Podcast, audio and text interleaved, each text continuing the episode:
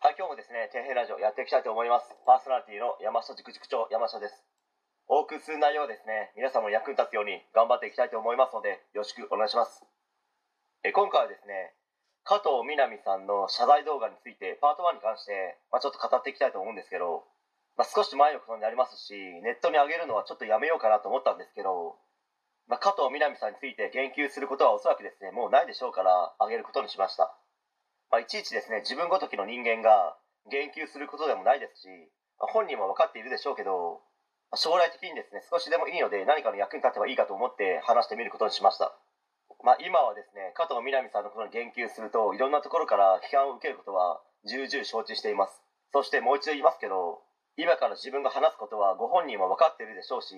運営側もそうしたい気持ちはもしかしたらあるのかもしれないですけど、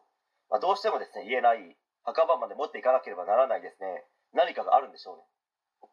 まずどのくらい前でしょうかね。加藤みなみさんが急にですね謝罪動画をアップロードしたとヤフーのトップニュースになっていましてまあ見ましたけど、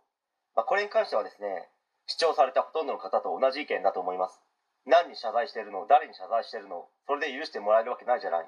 表面的な謝罪なんていらない。など、まあ、このような思いになった人も多いのではないでしょうか、まあ、本人はですねネイルサロンで山口真帆さんの件を取り上げていた夕方のニュース番組が映っていたチャンネルをですね変えてほしいと、まあ、別のアカウントのですねインスタに投稿したのが問題になって、まあ、その件に関してのですね謝罪なんでしょうけど、まあ、皆さんが思うことはおそらく一緒で、まあ、謝罪するのはそこじゃないだろうと思ってしまいますよね、まあ、おそらくですけど本人が事務所にですね YouTube の動画があまりにも低評価が多いので謝罪をすることによってそれなりにですね自分がこれから活動していくことの足かせを取り除きたかったのではないでしょうかね、まあ、当然ですね例の件に関しては話せるわけないので加藤みなみさん本人と事務所側の人間がですねお互い話し合って、まあ、事務所側メインで台本を書き、まあ、できたのがあの謝罪動画なんでしょうね、まあ、長くなりますのでパート2では加藤みなみさんはこれからどうすればいいのかをですね話していきたいと思います。はい、